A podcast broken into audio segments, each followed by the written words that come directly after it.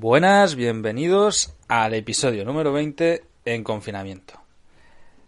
Para no ser tan monótono, hoy me he traído a un amigo que nos va a contar cómo lleva él el confinamiento en el sur. ¿Qué tal Bosco Soler? ¿Cómo estás? ¿Qué tal, Carles? Muy bien, efectivamente, aquí en el, aquí en el sur, que estabas comentando que hacía, que hacía frío, y, y aquí la verdad es que para ser el sur hace, hace fresquillo. Pues imagínate aquí que estoy al ladito de la montaña. Ahora ya no. Ya estoy mirando por la ventana, ya no veo nieve.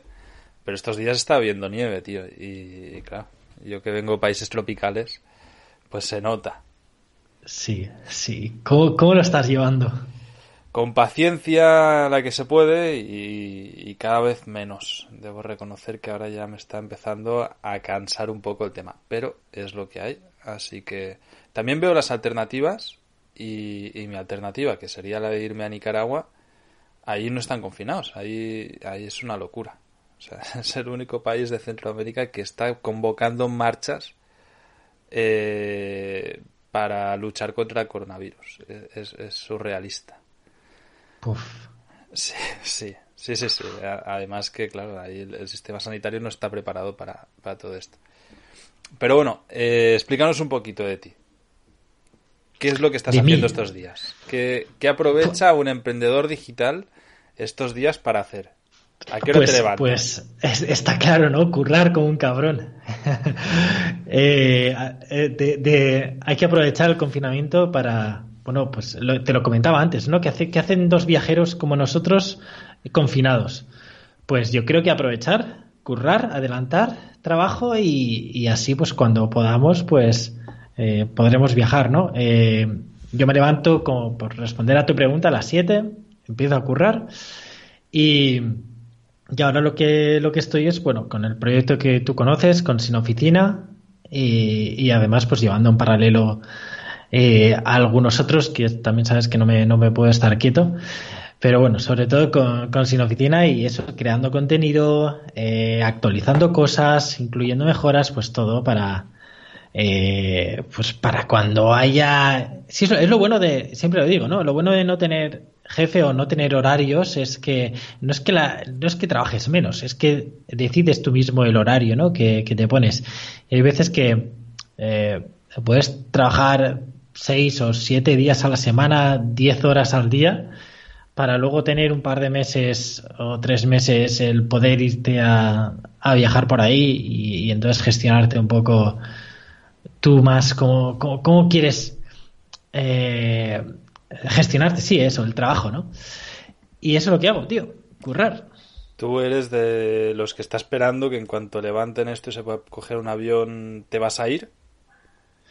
Pues no, no, supongo que yo, yo he asumido que viajes internacionales este año no vamos a poder hacer. Eh, porque, bueno, o sea, yo tenía ahora un viaje en unas semanas, tenía un viaje a, a Kazajistán, a, bueno, a toda el área de Centroasia. Y, y, bueno, sí, obviamente se va a la mierda y, y también los viajes quizás que, que podríamos hacer en, en, durante este año. Yo creo que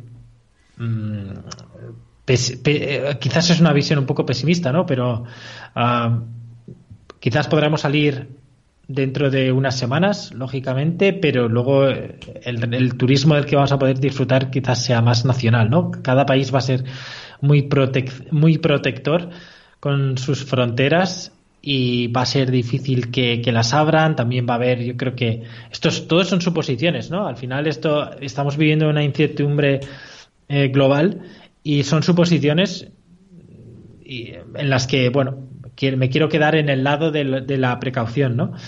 Y, va a haber, pues, muchos países que, que eso, cierren fronteras, luego va a haber rebrotes, luego va a haber, sobre todo en países quizás a los que yo tenía pensado, pensado ir, ¿no? Quizás menos preparado o al menos con unas infraestructuras sanitarias menos, menos preparadas, pues, uh, no sé, yo he asumido que este año va a ser un año de, de adelantar proyectos y, y, ya dejar los viajes quizás grandes eh, para el año que viene. Totalmente. ¿Tú cómo lo ves? Por desgracia, sí, y y me supone un problema grave porque yo tengo mi residencia en Nicaragua, o sea, yo tengo que volver a casa, por decirlo de una manera, ¿no? Y ahora mismo no tengo ni idea de cómo voy a poder llegar allá. Eh, mi objetivo es llegar eh, antes de junio. muy pronto, ¿no? Eh, es por necesidad, o sea, no, no, no tengo otra opción. Entonces tengo que buscar la manera de irme para allí. La verdad que no tengo ni idea y voy a improvisar. Eh, pues es, es, un poco lo que hay. Pero, pero sí que me estoy haciendo la idea de que esto va para largo, que el tema de viajes internacionales se va a poner bastante peludo y yo también pienso que no solo este año, sino también el año que viene. Y ya. Y y es pesimista de cojones esto, porque piensa que yo estoy con, con, proyectos como Club Nómada que nos afectan muchísimo todo esto. Claro. Pero, claro, es, que es algo que, que, no depende de nadie, porque depende de todos, ¿no? Depende de todos los países, de, de un montón de gobiernos que hagan eh, diferentes aperturas de frontera y no bloqueen algún pasaporte en concreto, que eso ya estaba pasando. Ahora mismo eh, era increíble cuando yo volví de, de sudeste asiático, los pasaportes italianos eran apestados. O sea, si tú eras ciudadano eh, italiano, no podías volar a ningún país. Era increíble. Empezaron a, a bloquear por nacionalidades, ¿no? Y bueno, tú, serías rápido en volver, porque si no, unos días más y seguro que los españoles también eran pasaporte sí, Cogí, eh, eh, fue la última remesa, por decirlo de una manera, de, tráfico libre. Luego se complicaron un montón las cosas. Yo estaba, estaba en la isla de Java y empecé a recibir un montón de correos de, cancelaciones y, y, ya por la experiencia que había tenido en Nicaragua en el 2018 dije esto se va a poner fatal me cogí el primer vuelo que pude hacia Kuala Lumpur y una vez allí, el último hacia, hacia Barcelona, conseguí cupo ahí y me, metí. Porque era clarísimo que, también exactamente el pasaporte español iba en el mismo sentido, ¿no? en la misma dirección. Ahora no sé cómo está, la verdad es que ya no lo he revisado más. Había una web de IATA que cada día actualizaban todos los países las restricciones que iban haciendo y era, era de locos, porque tengo amigos, por ejemplo, que se quedaron atrapados en aeropuertos durante un montón de días por este tipo de restricciones, ¿no? Porque mientras volaban habían cambiado la, restricción y de golpe ya no podían entrar en un país o salir de uno o, lo que fuese. Pero bueno, eh, aparte del desastre que tenemos, vamos a hablar un poquito del día a día. Sí, que escucha, que, quede claro, o sea, no nos podemos quejar. Eh, yo me siento afortunadísimo. Eh, por, por bueno, eh, estoy en una casa con balcón donde puedo, puedo al menos tomar vitamina D. Eh, mi trabajo no se ha visto afectado eh, de ninguna manera. o sea, mm, y oye, que llevo años preparándome para para estar en casa recluido porque soy así. Entonces, dentro de lo que cabe, no, me siento, me siento muy, muy afortunado y la queja de, los viajes y tal es, bueno, es, es, es anecdótica. Sí, bueno, en realidad hay gente que tiene una, unas circunstancias muy, muy, muy duras y que se va a mm. ver un futuro muy chungo. En tu caso, eh, ¿cómo te ha afectado a Sin Oficina y a tu negocio? ¿Has visto una disminución o un incremento o está totalmente igual? Pues es, está igual. Eh, estamos hablando de que sin oficina al final es un coworking online y la gente que, que ya era freelance, eh, o sea, que, los clientes objetivos, por así decirlo, freelance, emprendedores eh, digitales, esta gente ya lo era antes de, esta crisis, ¿no? Entonces, no, ha habido, no ha habido de repente un montón de gente que, que decida pasar a ser freelance o que decida trabajar eh, o sea, sí que ha cambiado el lugar de trabajo, pasas a trabajar desde casa eh, en lugar de un coworking o, tal, pero no la modalidad, ¿no? Y desde luego la gente que a lo mejor ha perdido el trabajo y tal, pues lo último en lo que piensa mm, es, o sea, sí que puede estar pensando en pasar a ser freelance y en ofrecer sus servicios de manera independiente, pero, pero lo, quizás en lo último que piensa es en, en, invertir eh, algo, por lo, aunque sea un mínimo, ¿no? Exacto, exacto. Entonces es, totalmente eh, lógico y eh, entonces bueno, pues por una parte no, no, ha, no ha aumentado, no ha disminuido, es un Yo creo que es un, es un proyecto bastante antifrágil y, y por eso estoy, estoy agradecido. Otra cosa es, pues bueno, sí que ha visto, se ha visto un repunte con el tema del trabajo en remoto. De repente, pues la gente ha descubierto, las empresas han descubierto lo que es el trabajo en remoto de manera forzada, que no es, no es la manera más ideal. Pero bueno, sí que organicé, por ejemplo, con, con un, con un colega, con Víctor Campuzano, organizamos un evento de, sobre trabajo en remoto en tiempo récord. Invitamos a gente de, de, Buffer, de Basecamp, de Apple, de, de, de Doist eh, gente que trabaja en empresas muy top en cuanto a trabajo en remoto. O sea, fíjate que Automatic tiene más de mil empleados trabajando todos en remoto. Organizamos un evento, fue muy guay y, y bueno, y eso, había, había mucho interés en el tema, ¿no? Pero en cuanto a sin oficina, no, eso, ni, ni, ni más ni menos, sigue, sigue para adelante. Qué guay.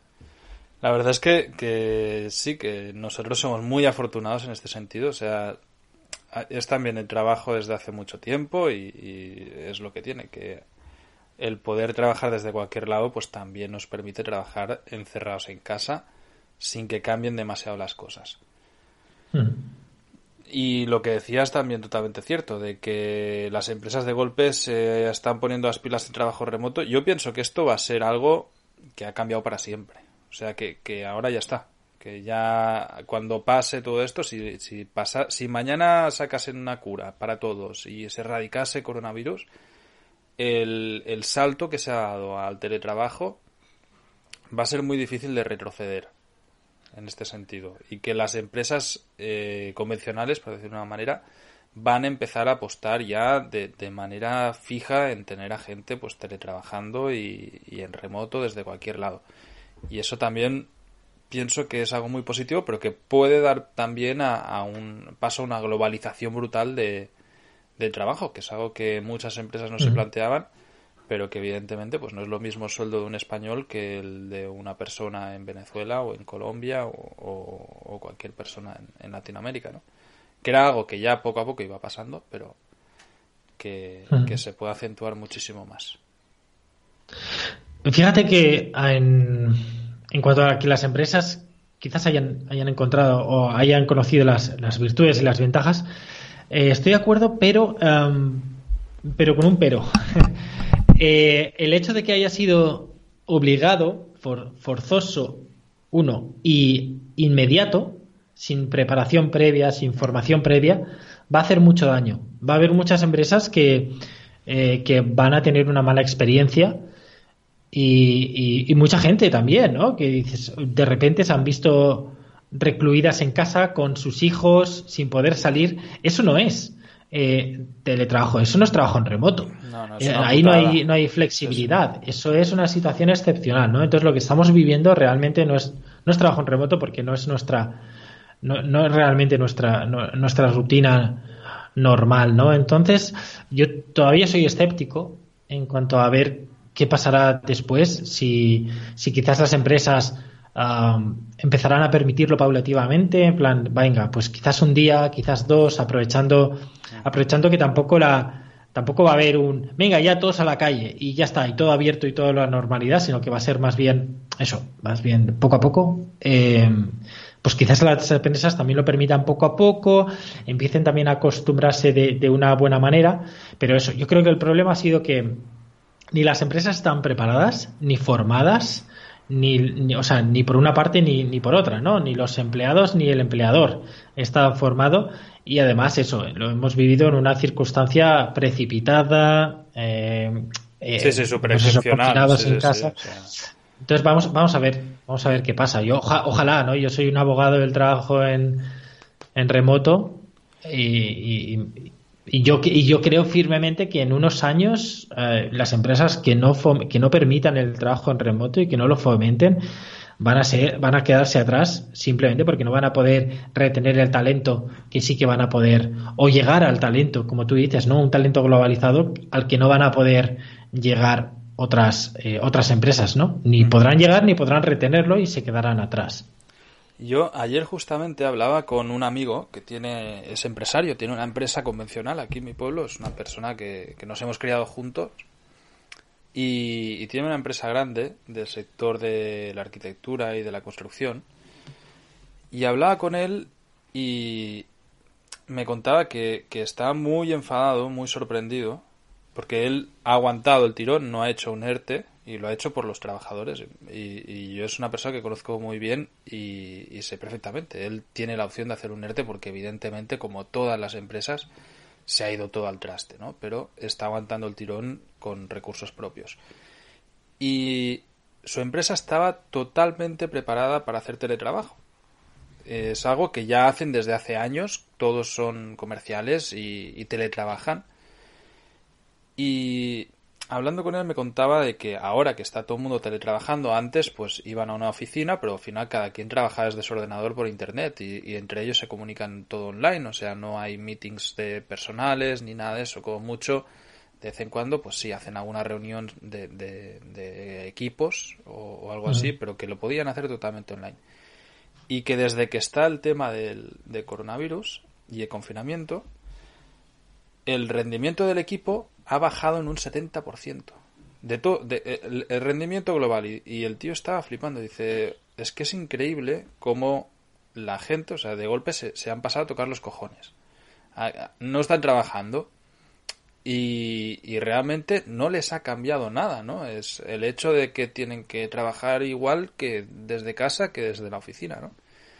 Y yo lo hablaba con él y digo, joder, es que el, factor psicológico tiene que, ser muy duro. Y en esto, no solo eso, claro, ellos tienen pues un software eh, ese service interno donde se ve pues las horas en las que se conectan, el trabajo que están haciendo, todo esto, ¿no? Y, y, veía que los empleados, en lugar de estar empezando a trabajar a las 9, que era lo usual en la oficina, están conectándose a las once y media de la mañana y, que se desconectaban a las 2 y luego no volvían a conectarse hasta las 7 de la noche. O sea que al final era como, joder, estamos tanto abogando por el teletrabajo, pero luego vemos que no funciona por dos lados. La empresa, la mayoría no está preparada, pero luego el, el factor humano, el factor trabajador, que no está acostumbrado tampoco a, a teletrabajar, tampoco lo está haciendo bien. Y eso, sabes que normalmente cuando hablamos de esto siempre nos ponemos en la piel de la empresa, ¿no? Y decir, hostia, es que la empresa no estaba preparada, tal. Pero luego también sucederá que, hay muchísima gente que necesita, y eso a todos los emprendedores les pasa, que postergan, que, que no hacen el trabajo, que no tienen disciplina, que no saben eh, ponerse a currar si, si eres tú tu propio jefe y tu propios, tus propios horarios, etcétera, etcétera, ¿no? Y la verdad es que me, sorprendió mucho la reflexión que me hacía porque era eh, él estaba flipando de gente que era muy buena trabajando que de golpe eran un desastre completo y que les escribía y todo eran excusas y claro, ya llevamos pues casi un mes así, ¿no? O sea que, que puedes entender que los dos primeros días, bueno, pues es todo un Cristo, eh, es más complicado, pero ahora la situación ya está totalmente estable, por decirlo de una manera. O sea, el confinamiento ya es algo que no es tan novedoso, que, estamos todos entendiendo que esto va para largo y que ya llevamos así muchos días. Muy raro.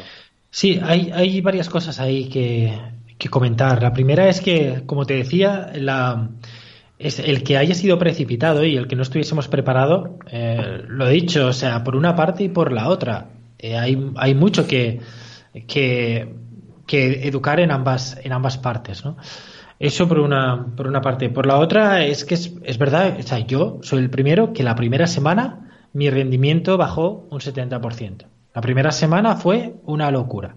Eh, no me concentraba, eh, tenía un desasosiego mm, brutal, o sea, yo lo noté, o sea, psicológicamente yo estaba afectado. Y, y, vamos, y, y no, no, no pude hacer nada esa semana, ¿no? Luego ya pues fui normalizando la situación y ahora digamos que puedo que mi rendimiento es igual que, siempre. Em, eso por, por, una parte es, es, normal también. Cada persona, o sea, es verdad que hay, hay agentes eh, externos que no puedes controlar en una situación como, como esta, ¿no? Eh, a, lo mejor a mí eh, yo en una semana yo ya he vuelto a la normalidad, pero para otra gente igual, o sea, puede tener críos y esos críos pueden estar por casa, eh, puede tener familiares eh, afectados, puede tener, pueden tener una, una, una ¿cómo, decirlo, no? O sea, puede afectarles de una manera peor. A lo mejor es gente, o sea, yo por ejemplo no veo las noticias, ¿no? Pero si tú estuvieses todos los días viendo las noticias y, tú estuvieses acostumbrado a ver las noticias y te pones a ver las noticias estos días, macho, es que eh, psicológicamente te afecta. Entonces, yo creo que es un poco la suma de todos, eh, la suma de todo. Em, es verdad que, o sea, no sé, yo sería un poco comprensivo en estos días también eh, vamos a ver la situación cómo, mm, cómo, cómo va evolucionando. Eh, yo sabiendo que esa primera semana lo, lo pasé jodido, pero mm, luego me pude me pude desenvolver, eh, o sea, y pude volver a, la normalidad. A lo mejor a otra gente, pues eso, tiene factores externos que, que no se lo permiten, como pueden ser familiares. Es, es, es complicado, es complicado. Y luego, y luego otra, otra cosa es el tema de la confianza, ¿no?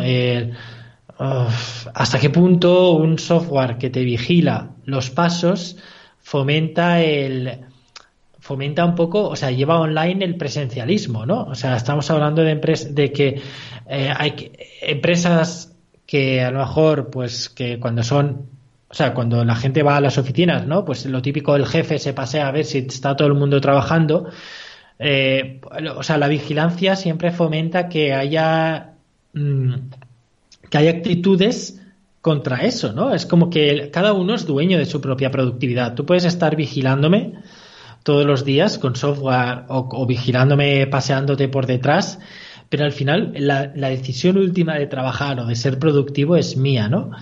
Entonces yo creo que hay que fomentarla de otras maneras. No digo que tú que tu compañero no lo haga, ¿no? O sea, estoy hablando de...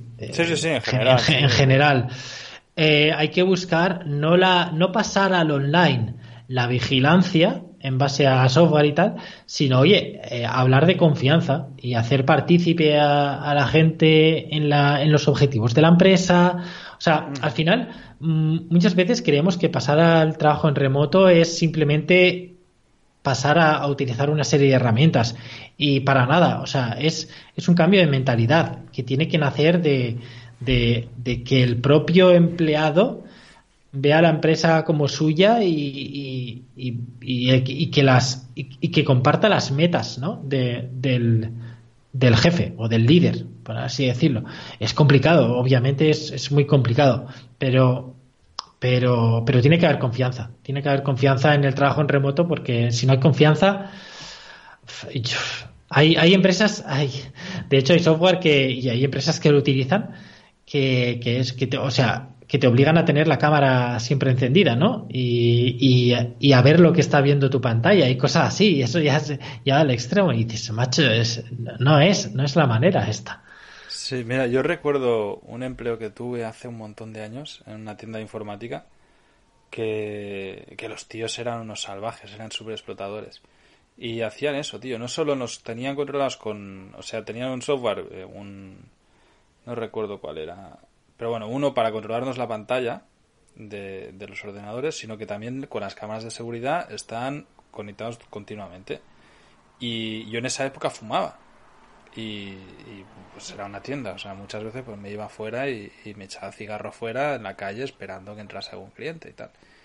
Y varias veces me había pasado de salir y de golpe, por lo que fuese, el jefe se conectaba, no me veía en la tienda y me llamaba, momento, ¿pero dónde estás? Y yo, tío, estoy aquí en la puerta, ¿sabes? Fumando. Era, y, realmente me sentía bastante, eh, bueno, demasiado observado. O sea, a punto, de hecho estábamos con otro técnico y, nos ingeniamos para poder jugar a un juego que teníamos ahí, porque es que realmente era, una, era un trabajo que era muy aburrido, era estar esperando a que entrase un cliente por la puerta.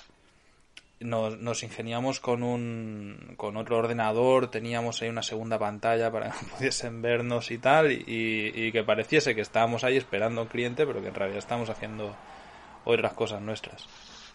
Pero sí, totalmente de acuerdo que el tema es, es de confianza y que hay que cambiar la mentalidad por todos los lados. Que bueno, va a ser algo pues que poco a poco se, se va a ir dando. O sea, al final seguramente eh, ha sido por, por algo forzado, que ha sido repentino, no, no, era esperado, pero ahora mismo ya es una realidad y, y, y las empresas se van a tener que adaptar a ello igual que los trabajadores, es lo que hay. Y luego seguro que hay mucha gente que las circunstancias personales no son las más idóneas para el teletrabajo porque no están preparados para ello. O sea, lo que tú decías de críos en casa, una falta de espacio, a lo mejor no tienes un despacho, no tienes nada. Eh, Estáis siete en la casa, yo qué sé, ¿sabes? Seguro que hay, hay muchísimas, bueno, que cada persona es un mundo y hay muchísimas circunstancias diferentes.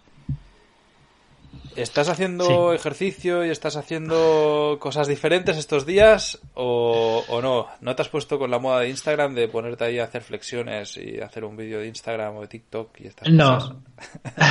no, ya yo con Instagram no lo llevo demasiado bien. Em, hago ejercicio.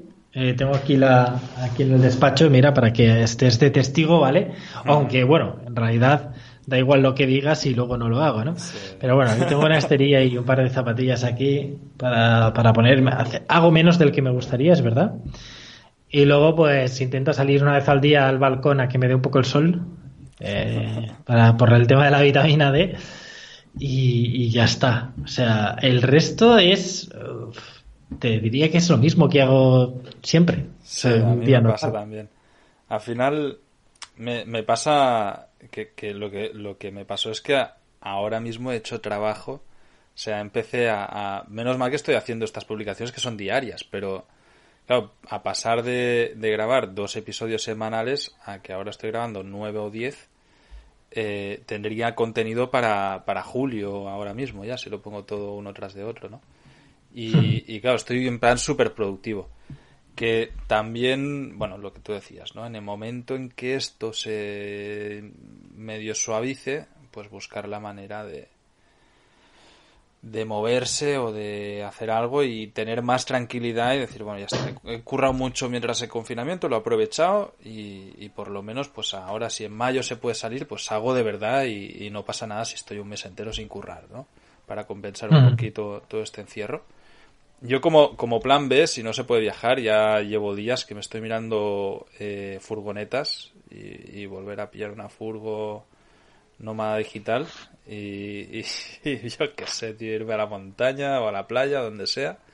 Hombre, el turismo nacional siempre, siempre está ahí. Coger una furgoneta y, y darte a hacer un recorrido por la península también está chulo. Es muy guapo. Yo lo, lo hice un par, hace un par de años Pasé un verano en furgo y me lo pasé muy bien. Además que es para mí es muy cómodo, estoy acostumbrado a cargar con las mochilas y en la furgo no lo cargas todo el día, ¿no? Y es, es más, pues eso, más cómodo y, y súper productivo además. y, y, si no, me estaba mirando una moto, una moto grande, pero estoy pendiente que la DGT me, me convalide mi carnet de conducir de Nicaragua y, eso va, va, va, muy largo, creo yo. Ya, ya. ¿Tú vas a ir a Benidorm o a algún lado así?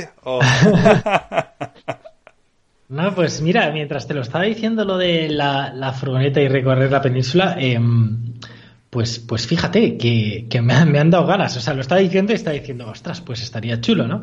O, o al menos en coche, ¿no? Pero aprovechar para hacer algún viajecito por España que cuando te das cuenta no conoces más alguna, algo de fuera que, de dentro, ¿no? Y, y yo qué sé, el, año pasado acabé, no, el año pasado no, que hace dos meses eh, vine de visitar otra vez Córdoba y Sevilla, que, llevaba años sin, sin estar y me encantó. Y digo, pues es que todavía me queda tanto por ver en España que... Córdoba y Sevilla lo tienes bastante cerquita. Relativamente, sí, relativamente. Pero vamos, que. Sí, sí, sí. A mí me pasa con Girona, que lo tengo a un tiro piedra y cuando voy siempre digo, hostia, qué guapo esto y cuánto tiempo hacía que no venía y tal. Aquí eh, es muy chulo. Eh, eh, la verdad que sí que, tenemos sitios maravillosos alrededor a tocar de, mano y, muchas veces no conocemos. Mm. Las furgos son mucho más baratas de lo que nos pensamos. En realidad no es no es algo tan inaccesible. O sea, de mercado segunda mano por 5.000 euros encuentras algo funcional. El, el rollo que tienen en España las furgos son las ITVs, que son cada seis meses, que es un coñazo. Y si mm. está hecha vivienda, entonces... Vieja. te revisan un montón de cosas y como no la pases porque una claraboya no está puesta en los papeles, es una movida. O sea, el, el tema furgo en realidad es más la administración, que yo creo que es el problema de este país, que es la administración y la, y la regulación, la legislación que hay en todo. En, en furgos, pero también en autónomos y, y en cualquier historia, en, en abrir un Sí. bar, lo que tú quieras. O sea, todo tú lo ves y de golpe aparece eh, el Estado todopoderoso y te jode, ¿sabes? Te jode todo y todos los planes se complican muchísimo por, por, por una legislación sin sentido o, o no sé. O porque el que, el que lo escribió era como pensando a ver cómo podía putear, putear al, al resto. Era, es algo muy extraño. Esto, yo por ejemplo, cuando en Nicaragua me planteé hacer una furgo, no hay ley. O sea, es, es lo opuesto. Y yo creo que a mí me gusta mucho esto, la, la, la deslegislación de todo. O sea, ahí, tío, tú... Una vez, yo con, con un coche mío, fui a pasar la ITV y, y nada, fui al sitio donde se pasa la ITV, pagué, me dieron, me sellaron tal y, y me dice, bueno, pues pase buenos días. Y yo, pero vas a mirar el coche o no. Y me dice, ah, sí, sí, sí, pásalo por ahí. Pero ya, ya me había puesto los sellos y todo, o sea, ya, había pasado la ITV sin siquiera pasar el coche ni nada. Era es este nivel, no te miran absolutamente nada. Y eso hace que, que sea un peligro, luego eh, pasan desastres, pero por otro lado, que no tengas a alguien tocándote los huevos continuamente por cualquier cosa. Y, y bueno, pues si eres un poco consciente, luego eh, no tienes problemas y, y vas más tranquilo por la vida. Eh, Bosco, media horita. Nos hemos hablado de todo. Yo me he desfogado un poquito, que siempre va bien. sí, nos hemos puesto al día también. Sí. Eh, ¿Dónde te encuentra la gente? En Pues aquí en Murcia, aquí. en- Aquí. Pero sí, ahora que estamos confinados, eh, mi casa eh, virtual es en boscosoler.com y ese es mi blog personal. Y en sinoficina.com es el, el proyecto, el coworking online. Muy bien. ¿Y el podcast qué? Va... Ahora sería un buen momento ¿eh? para volver a podcast diario. Ahora, Bosco, para los que no lo ves, está poniendo cara de corta, corta. Esta parte la cortamos. No, no, fua, quita, quita, tengo demasiad- demasiadas cosas, tío. Ya ahora- bastante que estamos ahora a punto de lanzar el, el blog de Sin Oficina y ya veremos cuándo retomo el podcast. La Bueno. segunda temporada, pero llegará, llegará. Llegará algún día. Muy bien, pues muchísimas gracias por haberte pasado y ya sabéis todos dónde te puedes encontrar. Hasta mañana, chicos. Chao.